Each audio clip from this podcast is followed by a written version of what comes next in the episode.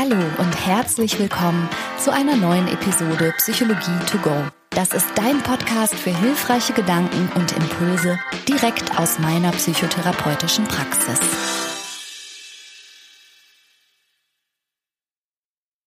Hallo, danke fürs Einschalten. Ich bin Franka und heute reden wir über das Thema Verlustangst, Angst vor dem Verlassenwerden und ich habe fünf Tipps, wie du damit umgehen kannst, wenn du dich davon besonders stark betroffen fühlst. An der Stelle möchte ich direkt mal die Gelegenheit nutzen und vielen, vielen Dank sagen, nämlich gerade auch das Verlustangst-Thema. Das begegnet mir im Kontext mit bestimmten psychischen Erkrankungen natürlich ohnehin häufig, aber das war jetzt explizit auch von einigen Hörerinnen und Hörern gewünscht. Die haben mir E-Mails geschrieben mit der Bitte, ob ich dazu mal was sagen kann. Also danke für euer Vertrauen. Danke, dass ihr mir schreibt und bei der Gelegenheit auch Danke an die Verkäuferin im Schuhgeschäft, die mich gestern mit Hallo Schönheit begrüßt hat. Ich war so perplex, dass ich ganz rot geworden bin und irgendwie kurz aus dem Tritt war. Seit wann werden denn Podcaster bitte im echten Leben erkannt? ja, also Hallo nochmal an euch alle. Und diejenigen, die sich jetzt wundern, wieso Hallo Schönheit, die können sich vielleicht mal eine Podcast-Episode anhören, zusammen mit meinem Mann Christian. Dann klärt sich das ganz schnell. So, heute also das Thema Verlustangst. Ich würde als erstes gerne mal was dazu sagen, was das eigentlich genau ist. Einen kurzen biografischen Bogen schlagen, woher Verlustangst eigentlich kommt, wie sie sich dann bemerkbar macht und dann, wie gesagt, teile ich noch fünf Gedanken dazu, was du machen kannst. Als Verlustangst bezeichnet man eine sehr schmerzhafte und auch ziemlich tief verwurzelte emotionale Reaktion, die dann aufkommt, wenn wir drohen, etwas oder jemanden zu verlieren, der oder das uns wichtig ist, oder auch, wenn wir uns intensiv vorstellen, dass es so kommen könnte. Also ich beziehe jetzt in dieser Episode Verlustangst mal insbesondere auf Beziehungen, aber ähnliche Formen von Verlustangst kann es schon auch geben, wenn Menschen Angst haben, zum Beispiel ihren Beruf zu verlieren oder auch materielle Dinge.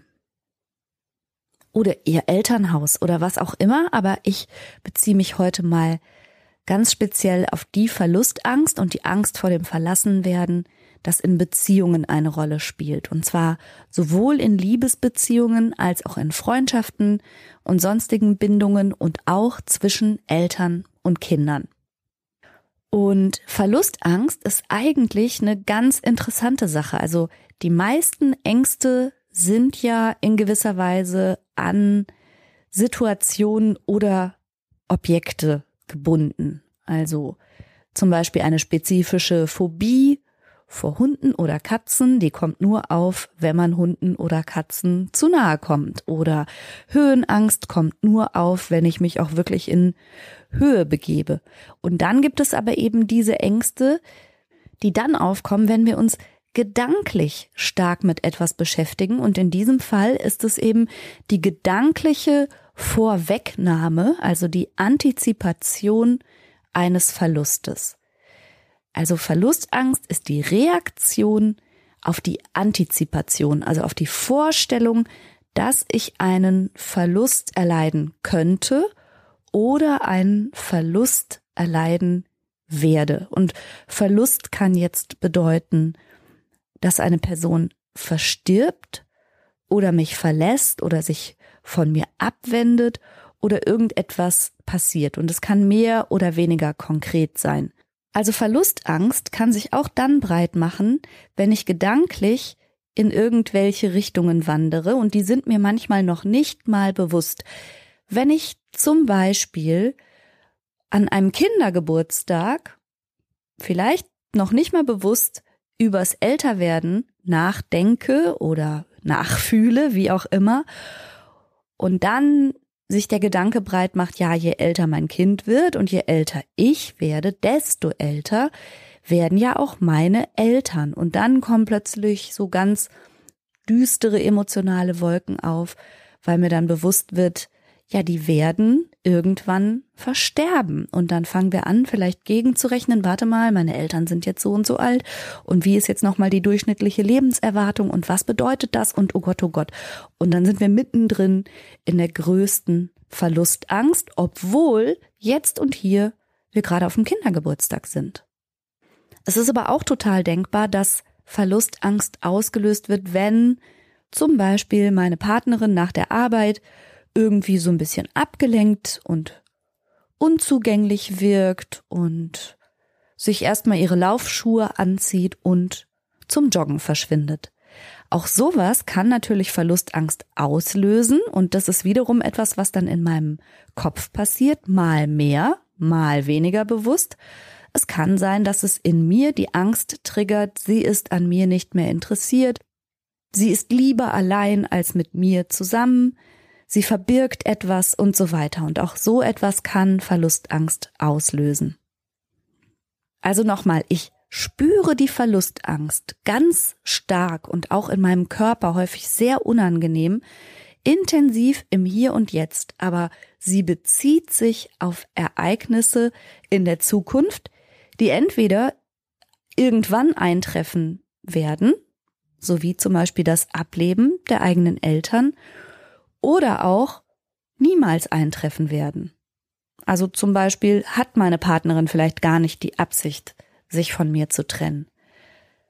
Das bedeutet, Verlustängste sind Ängste, die sich auf einen Schmerz beziehen, den ich in einer ungewissen Zukunft haben werde. Und das ist schon mal wichtig und unterscheidet auch so etwas wie Verlustangst von anderen Ängsten. Dass der Gedanke, in Zukunft geliebte Menschen zu verlieren oder in Beziehungen verlassen zu werden, uns Angst einjagt, das ist total nachvollziehbar. Und wie könnte das auch nicht so sein? Also wir Menschen sind ja soziale Wesen, wir sind Bindungswesen, alles in uns ist auf Bindung und Beziehung gepolt. Denn das bedeutet jetzt so rein evolutionspsychologisch betrachtet auf jeden Fall Schutz und Sicherheit und also die meiste Zeit des Menschseins hätten wir ja noch nicht mal einen einzigen Monat allein überlebt. Die meiste Zeit in der Menschheitsgeschichte war es nicht nur ein Überlebensvorteil, mit anderen Menschen eng zusammen zu sein, sondern es war eine absolute Überlebensnotwendigkeit. Und das erklärt vielleicht auch ein bisschen, warum wir manchmal so irrational heftig reagieren, wenn wir Angst haben, verstoßen zu werden, allein zu bleiben, Anschluss zu verlieren oder eben auch nahe Menschen zu verlieren. Und das gilt ja gleichzeitig auch nicht nur evolutionspsychologisch, also für die gesamte Menschheit, sondern es gilt ja auch entwicklungspsychologisch betrachtet so für jeden einzelnen von uns, also für dich, für mich, für alle. Wir brauchen andere Menschen, um zu überleben, mal mindestens in unseren allerersten Lebensjahren. Kein Mensch kommt auf die Welt und ist in der Lage, auch nur einen Tag zu überleben, ohne andere Menschen. Das heißt, Alleinsein und Beziehungen zu verlieren ist aus verschiedenen Perspektiven betrachtet wirklich bedrohlich. Und bei manchen Menschen ist das ja sogar so stark ausgeprägt, dass sie lieber in ganz schwierigen und sogar schädigenden Beziehungen bleiben, anstatt alleine zu sein. Aber das ist eigentlich ein Thema für eine andere Podcast-Episode. Ich sag's nur an dieser Stelle, weil es einfach zeigt, wie wichtig Bindungen und Beziehungen im Grunde für uns alle sind. Und das bedeutet aber gleichzeitig, dass während Bindung an andere Menschen, das müssen nicht unbedingt Lebens- und Liebespartner sein, sondern das kann auch die Familie sein, das können Freundinnen und Freunde sein. Also während Bindung so ein überlebenswichtiges und auch brennendes Thema für uns ist, beinhaltet sie halt gleichzeitig immer die Möglichkeit von Verlust und Schmerz. Denn natürlich ist es die Wahrheit, dass es nicht nur sowas gibt wie Krankheit und Tod, sondern es gibt auch Ablösung und Trennung. Und das ist einfach Fakt. Und Genau das ist aber für viele Menschen ein ganz, ganz schwer erträglicher Gedanke, dass all das, was sie befürchten, ja tatsächlich eintreten könnte. Und vielleicht macht dich das, während du das jetzt hörst, während du mir zuhörst, auch irgendwie innerlich angespannt und gibt dir ein ungutes Gefühl, wenn ich das so klar benenne. Jede Beziehung in deinem Leben kommt mit der Option, genau diese Beziehung auch zu verlieren. Und dass einem das Angst macht oder mal wenigstens Unbehagen, wenn man sich auf diesen Gedanken einlässt, das ist normal. Also Verlustangst ist bis zu einem gewissen Grad normal. Wobei ich normal jetzt mal in Gänsefüßchen setze. Aber behalt den Gedanken mal im Kopf, da komme ich auf jeden Fall nochmal drauf zurück. Also was ich mit normal meine in diesem Zusammenhang, ist wie immer, dass es ein, eine Art übliches Ausmaß gibt, in dem Menschen diese Verlustangst erleben, auch ein in gewisser Weise verträgliches Ausmaß, das jede Person kennt. Und dann gibt es aber eben auch ein Ausmaß, und das ist dann eben außerhalb von normal und üblich, wo das einen so großen Leidensdruck verursacht und vielleicht sogar den Alltag beherrscht und da ist es dann eben nicht mehr normal, sondern stört die Menschen in ihrer Beziehungsgestaltung, in ihrer Alltagsgestaltung und immer wenn etwas Menschen stört, ist es eine Störung. Und jetzt ist Verlustangst selbst natürlich keine Diagnose, also man kann nicht sagen, jemand hat eine pathologische Verlustangst in dem Sinne, das gibt es jetzt in der International Classification of Diseases nicht, aber sie ist bei mehreren psychischen Erkrankungen tatsächlich ein Kernsymptom. Und deshalb begegnet sie mir in der Praxis auch häufig. Da komme ich gleich nochmal drauf zu sprechen. Ganz häufig ist das so, dass Menschen, die eine Verlustangst eben außerhalb des normalen Spektrums erleben und auch das Gefühl haben, dass es bei ihnen stärker ausgeprägt ist als bei anderen Menschen, dass sie das einfach schon lange von sich kennen, weil es häufig schon früh in ihrem Leben bestimmte Gründe dafür gab. Also wenn Menschen zum Beispiel in ihrem frühen Leben mit ihren Bindungsmenschen und in ihren Beziehungen wirklich reale Verlusterfahrungen machen, zum Beispiel durch Trennungen oder auch durch Todesfälle, dann kann das natürlich eine Überzeugung prägen und auch als tiefe Angst zurückbleiben, dass Beziehungen fragil und brüchig und jederzeit kündbar sind oder auch, dass das Schicksal jeden Moment zuschlagen kann und einem das Liebste und das Wichtigste wegnehmen kann. Und wenn das sozusagen der Lebensrealität und der realen Erfahrung von Menschen entspricht, dann bahnt es die Befürchtung, dass es im weiteren Leben immer wieder so sein wird und auch so sein kann. Tatsächlich gibt es Studien, die zeigen, dass Menschen in verschiedenen Kontexten, wenn sie einmal etwas erlebt haben, die Auftretenswahrscheinlichkeit überschätzen. Also das bedeutet, wenn sie etwas schon mal erlebt haben oder in ihrem Umfeld mitbekommen, halten sie es für wahrscheinlicher. Und vielleicht kennst du das von dir und je jünger du warst und je unkontrollierbarer und gleichzeitig verheerender du die Situation erlebt hast, umso wahrscheinlicher hast du vielleicht heute mit Verlustangst zu kämpfen und natürlich macht das dann auch was damit, wie du im Hier und Heute deine Beziehungen zum Beispiel gestaltest, wie vertrauensvoll du bist, wie sehr du dich auf Beziehungen einlassen kannst oder vielleicht auch lieber nicht. Also jetzt im weitesten Sinne traumatische Erfahrungen in der Kindheit können dazu beitragen, dass auch später im Leben große Ängste in Beziehungen vorherrschen. Und es hat ja wirklich nicht jeder Mensch das große Glück, dass mit den Bindungs- und Beziehungspersonen alles glatt läuft, alles gut läuft, alle fürsorglich sind, alle da sind, alle verlässlich sind, uns Halt geben und uns liebevoll dabei begleiten, dass wir uns nach und nach behutsam abnabeln, wenn wir selbst soweit sind, uns auf die eigenen Füße zu stellen, sondern ich behaupte mal, bei der Mehrheit meiner Patientinnen und Patienten ist das halt nicht immer nur so glimpflich und ideal gelaufen. Also an der Entwicklung von Verlustangst sind auf jeden Fall auch frühe Bindungserfahrungen und auch entwicklungstraumatische Erfahrungen häufig beteiligt. Und auch den Gedanken halten wir mal im Hinterkopf fest. Da komme ich auch gleich nochmal drauf zu sprechen. Ja, wie gehen Menschen jetzt mit dieser speziellen Angst vor Verlusten um? Ich habe in einer der letzten Podcast-Episoden über Vertrauen gesprochen. Und das Vertrauen bedeutet, dass man sich in der Ungewissheit auf einen Standpunkt der Gewissheit stellt, obwohl man sie nicht hat und eben nicht überprüft und keine Sicherheitsbeweise einfordert. Und ich hatte in dieser Episode gesagt, dass Angst und Vertrauen zwei gegenläufige Systeme sozusagen sind und das Vertrauen Angst lindert. Also wenn du heute zum ersten Mal reinschaltest und das ein Thema für dich ist, dann skip gerne mal, ich glaube, zwei Folgen zurück. Das ist die Episode über Vertrauen.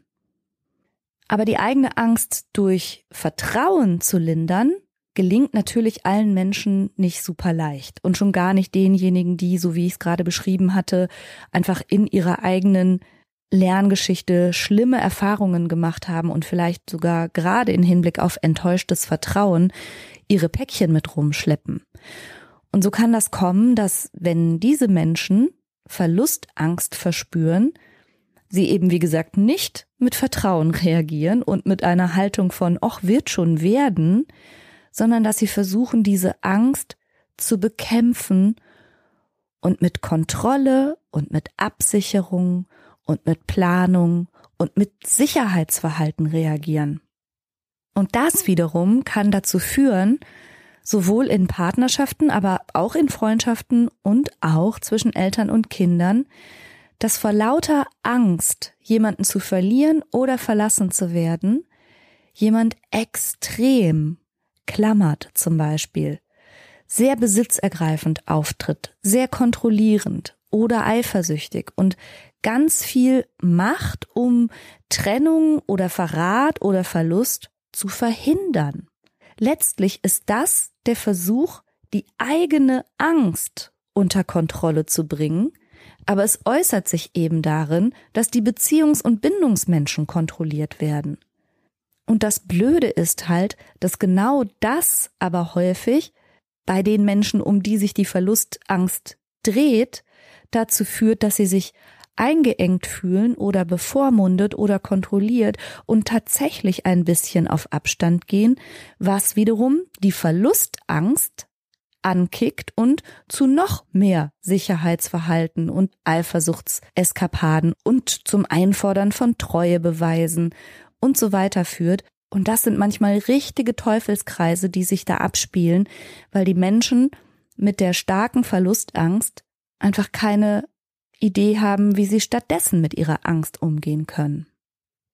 Verlustangst kann sich auch darin zeigen, dass sich Menschen in ihren Beziehungen oder Freundschaften ganz viel rückversichern und ganz viel Bestätigung einfordern, dass sie nichts falsch gemacht haben, dass sie in Ordnung sind, dass sie gemocht und geliebt werden, dass ihre Meinung richtig ist, dass ihre Optik passt und so weiter. Also diese Menschen erleben häufig eine tiefe Verunsicherung und brauchen ganz viel Feedback.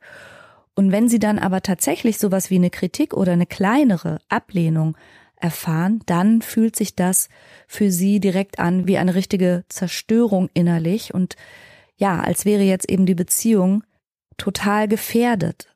Also ein besonders überangepasstes Verhalten mit sehr viel Rückversicherung und einem großen Wunsch, es allen recht zu machen, das ist häufig eben auch ein Gesicht von Verlustangst. Dazu fällt mir das Stichwort People Pleasing ein, was man ja auf Social Media auch häufiger mal liest.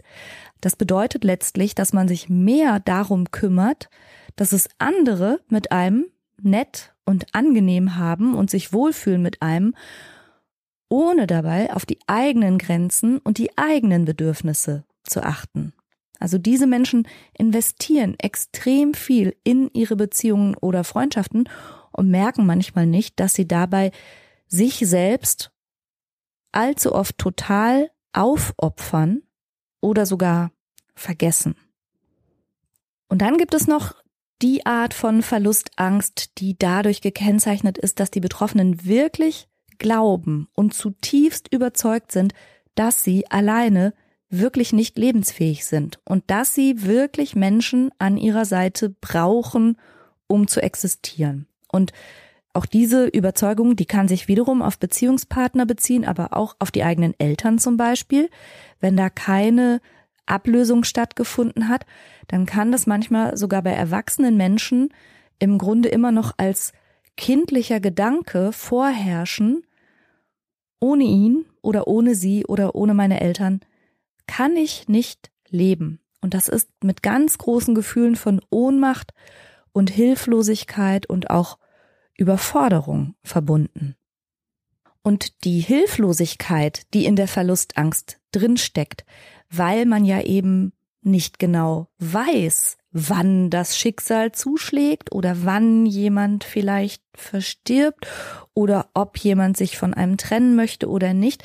Also man hat es ja nun mal nicht selber in der Hand und diese Unkontrollierbarkeit und die Hilflosigkeit und die Ohnmacht, die da drin liegt, die ist für manche Menschen so schwer zu ertragen und das klingt jetzt vielleicht komisch, aber es sind häufig gerade die Menschen mit Verlustangst, die selber Trennungen herbeiführen.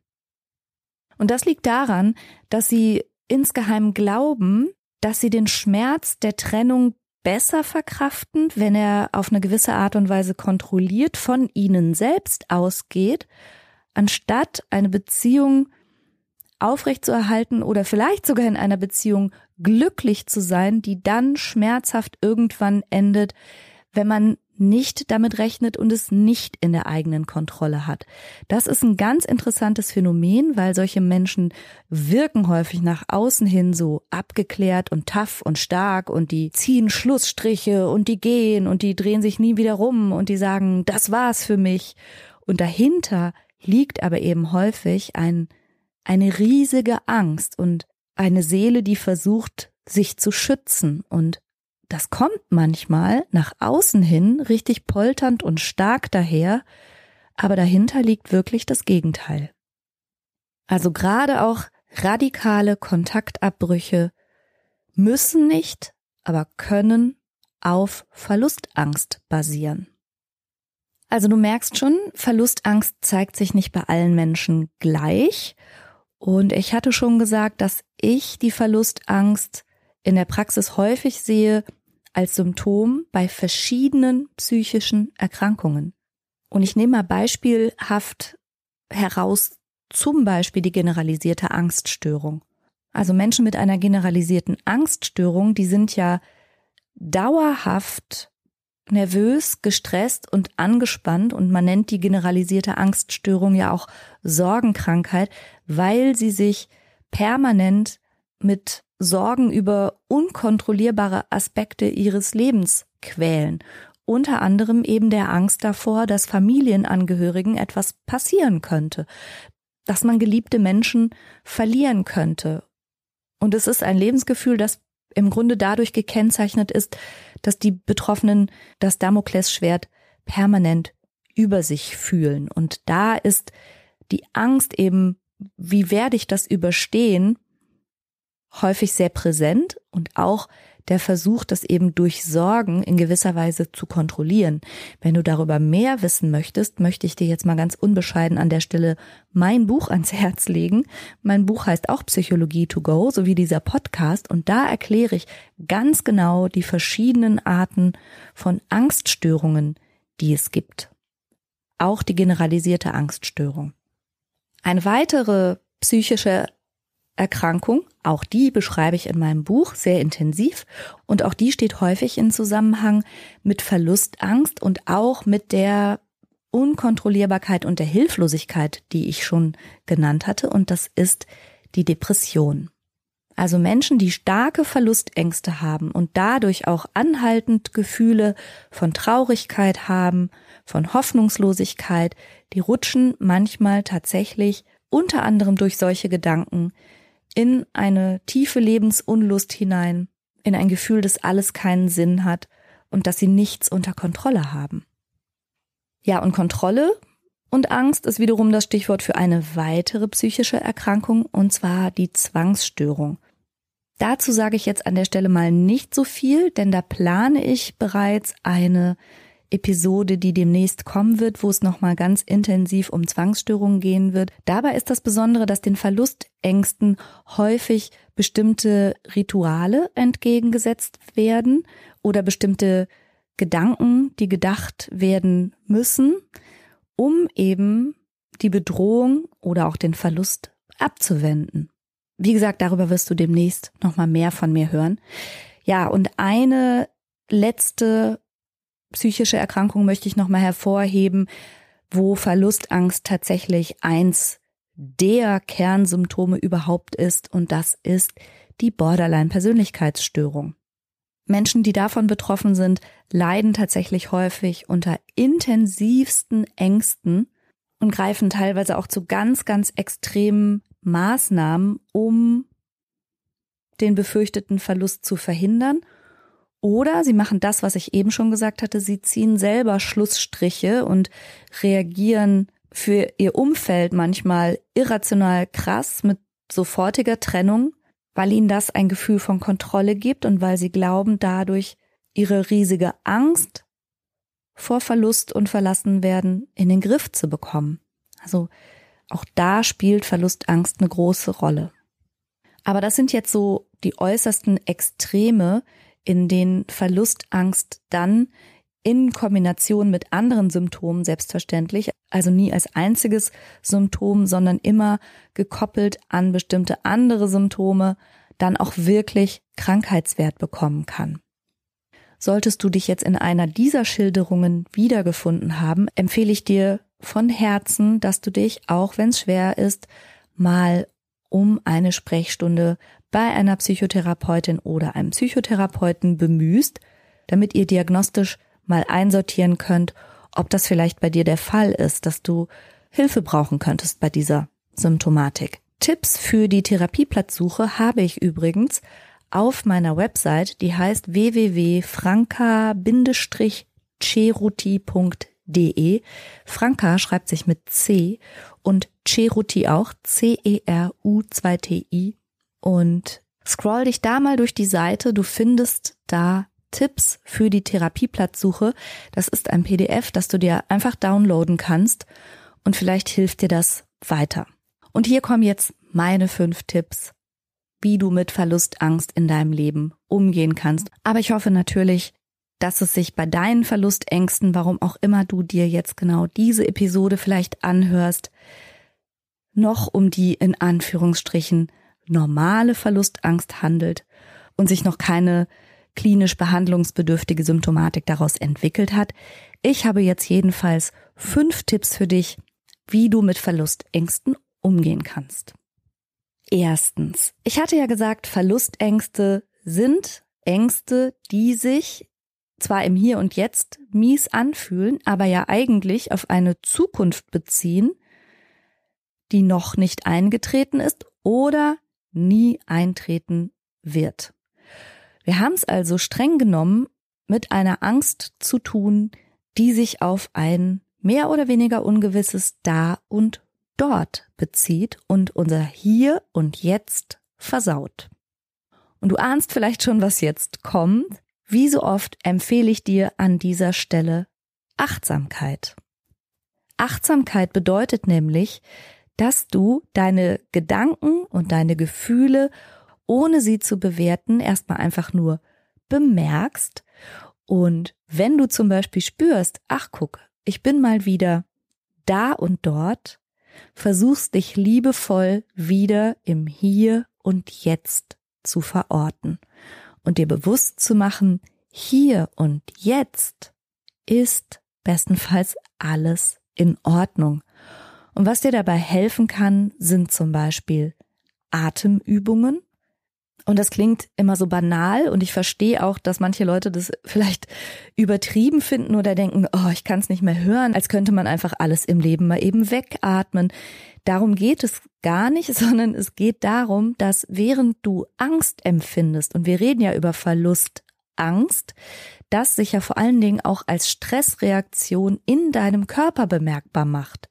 Du spürst ja die Angst, weil gerade etwas sich in deinem Körper etabliert als Stressreaktion im weitesten Sinne. Und wir haben die Möglichkeit, unser vegetatives Nervensystem gezielt zu beruhigen.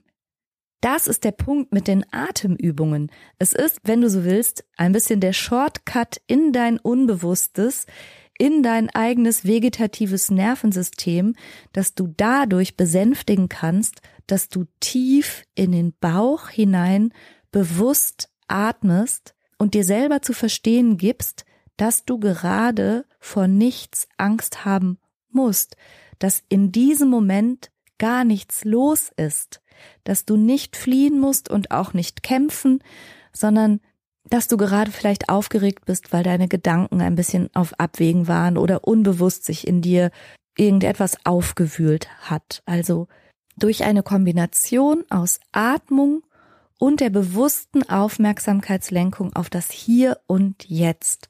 Kannst du dich aus da und dort Ängsten schon mal ganz gut lösen.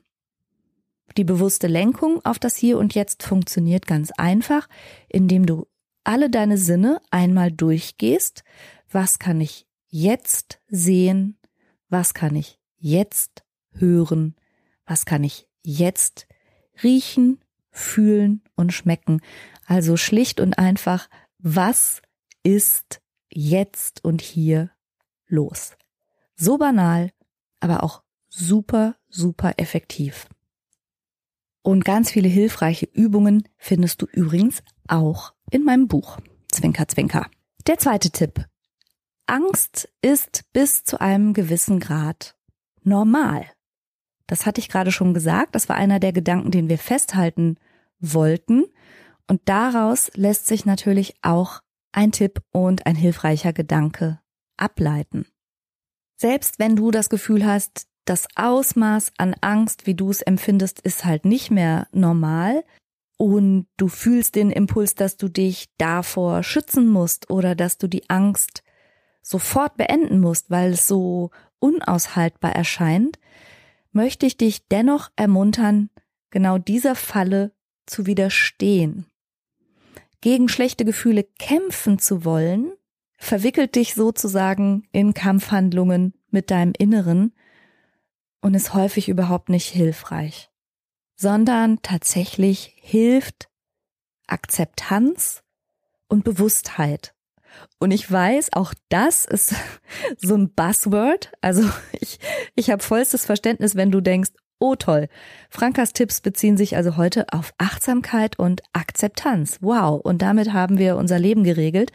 Aber auch das möchte ich gerne noch ein bisschen ausführen und die Kraft dahinter nochmal deutlich machen. Das ist mir wirklich wichtig.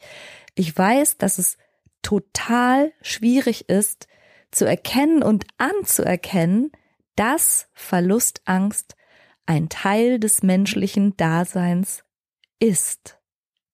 Und dass wir diese Verlustangst auch nicht bekämpfen, betäuben oder verhindern müssen, sondern dass sie, wenn du so willst, als Kehrseite jeder Beziehung und jeder Liebe und jeder Verbindung einfach dazugehört. Und es ist normal und gehört zu jedem menschlichen Leben dazu, auch Verlustangst zu fühlen und an diese schmerzhaften Punkte zu kommen und auch an die Punkte, von denen man glaubt, dass man sie nicht aushalten kann. Aber anstatt jetzt die Angst und den Schmerz weg, weg, weg haben zu wollen, versuch mal dabei zu bleiben, in deinen Körper hineinzufühlen und dieser Verlustangst einen Platz zu geben. Und vielleicht schaffst du es sogar, deiner Angst sowas zu sagen wie, es ist okay, dass du da bist. Du zeigst mir gerade, dass mir hier etwas besonders wichtig ist und das ist, okay.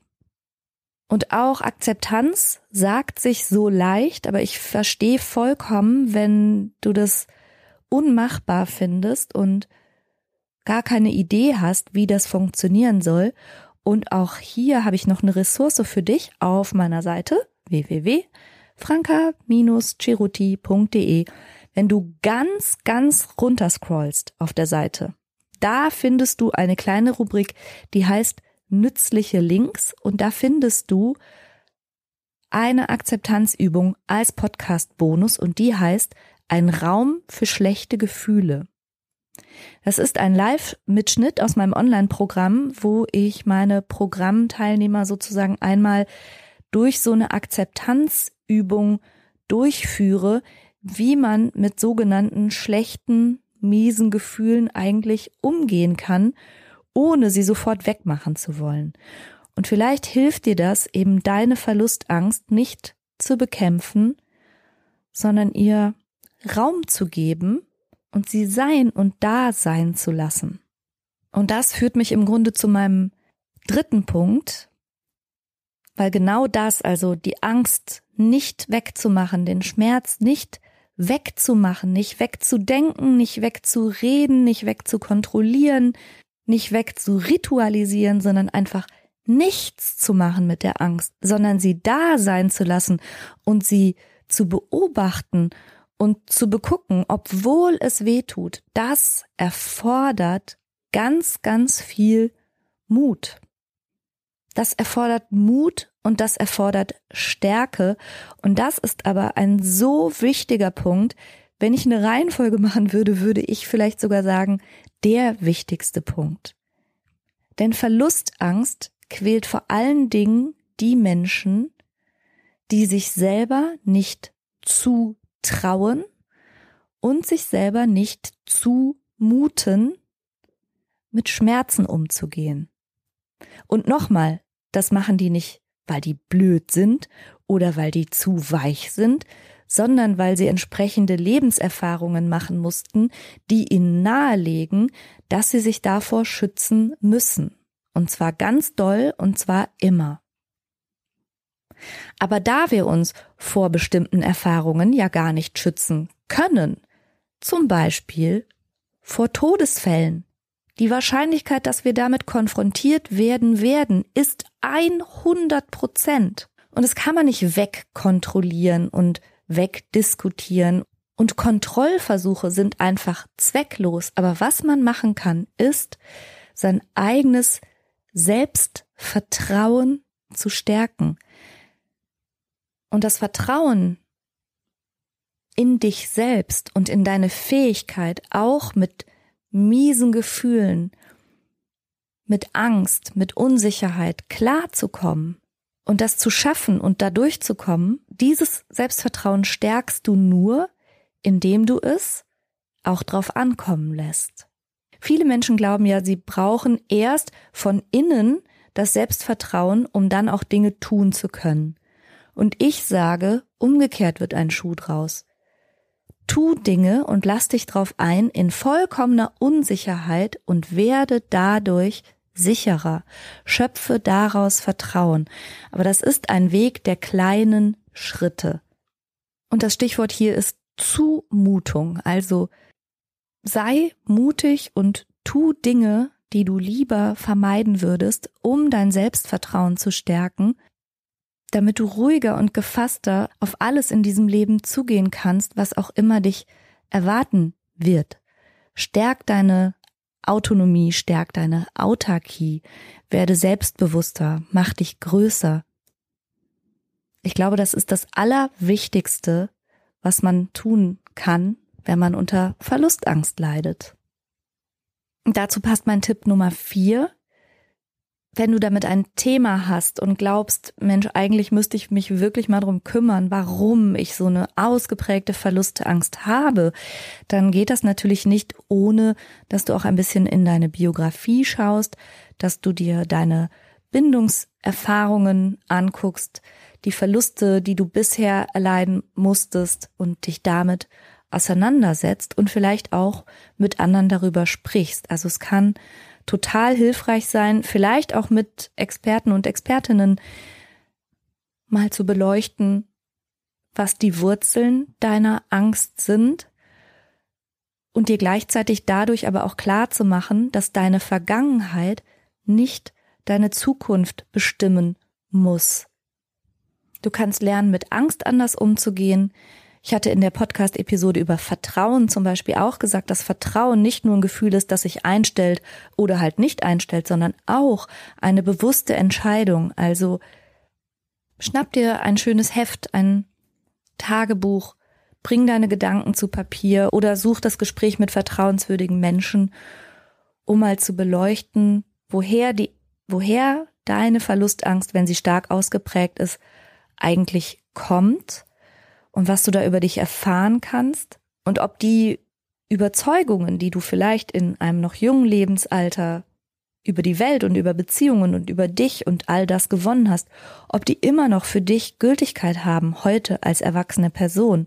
Denn allzu oft ist es so, dass wir etwas als tiefes Muster in uns eingegraben mittragen bis ins hohe Erwachsenenalter und nie wieder, wie soll ich sagen, eine Revision unterziehen, nie wieder mal neu drauf gucken und hinterfragen und beleuchten und dann auch durchaus behutsam und bewusst verändern. Und mein fünfter und letzter Tipp ist, dass du andere Menschen und gerade auch deine Bindungs- und Beziehungsperson, deine Partnerin, deinen Partner oder wen auch immer mitnimmst auf deine Reise dass du sie einbeziehst, dass du über deine Ängste sprichst und sie auch ein bisschen dran teilhaben lässt. Also eine offene Kommunikation, gerade auch mit den Menschen, um die du vielleicht so eine große Angst hast, kann total hilfreich sein. Und dabei ist mir immer noch mal ganz wichtig, das soll dafür da sein, eure emotionale Verbindung zu stärken und es soll helfen, dass sie dich besser verstehen können. Es soll nicht dafür da sein, dass du sozusagen deine Angst zum Job der anderen Leute machst. Im Sinne von, so guck mal, ich habe eine Verlusterfahrung gehabt und jetzt habe ich große Verlustangst und deshalb wäre es schön, wenn du dich entsprechend verhältst und mich beruhigst. So ist das überhaupt nicht gemeint, sondern nur, dass du sie ein bisschen mitnimmst und sie auch verstehen können, wenn du vielleicht manchmal überschießend reagierst und natürlich auch in gewisser Weise Rücksicht nehmen können. Aber nochmal, das ist hier wirklich nicht zu verstehen als Appell, mach deine Angst zur Aufgabe anderer Menschen. So ist das nicht gemeint.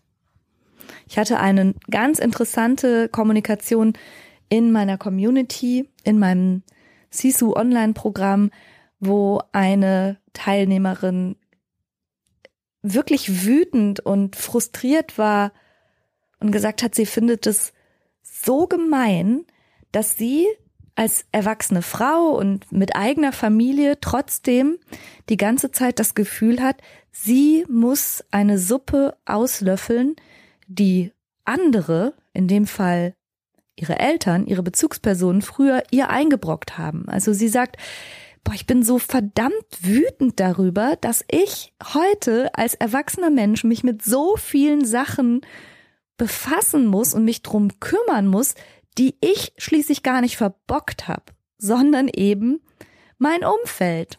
Und ich verstehe die Frustration, ich verstehe den Ärger, aber leider ist es so.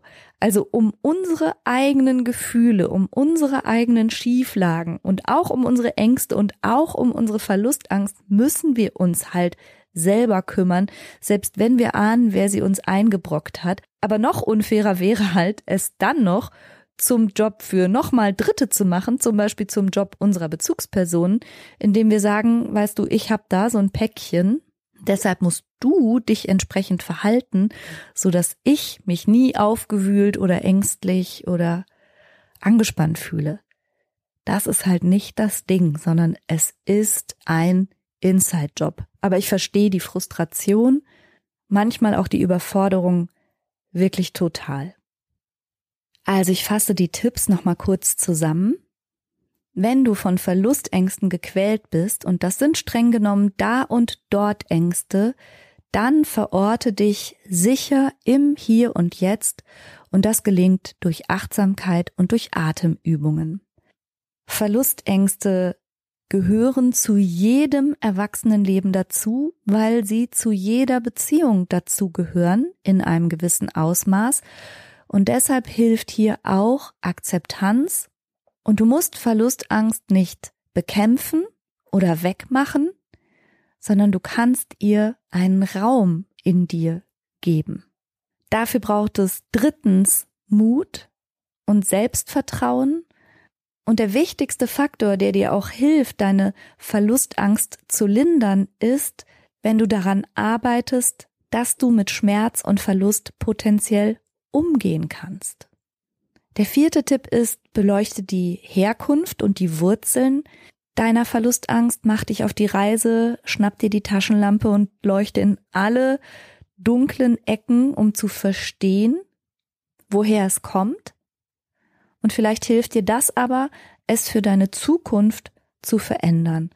Und fünftens, such das Gespräch mit vertrauensvollen Menschen, vielleicht auch mit Expertinnen und Experten, vor allen Dingen aber vielleicht auch mit den Menschen, um die es sich bei deiner Verlustangst besonders dreht. Aber Vorsicht, nicht damit sie deine Angst lindern, sondern damit sie dich besser verstehen.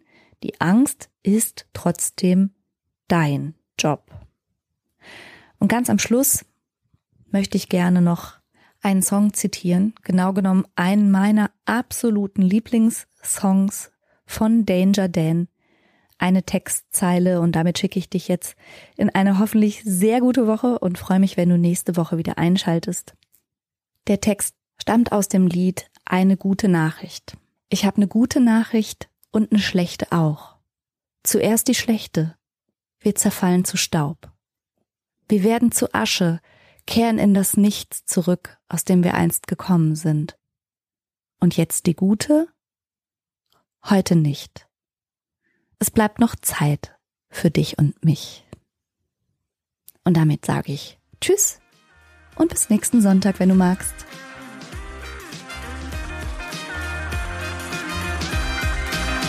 Das war's für heute. Ich hoffe, du konntest eine Menge frischer Gedanken für dich mitnehmen. Mehr davon gibt's auch auf meiner Seite www.franca-ceruti.de.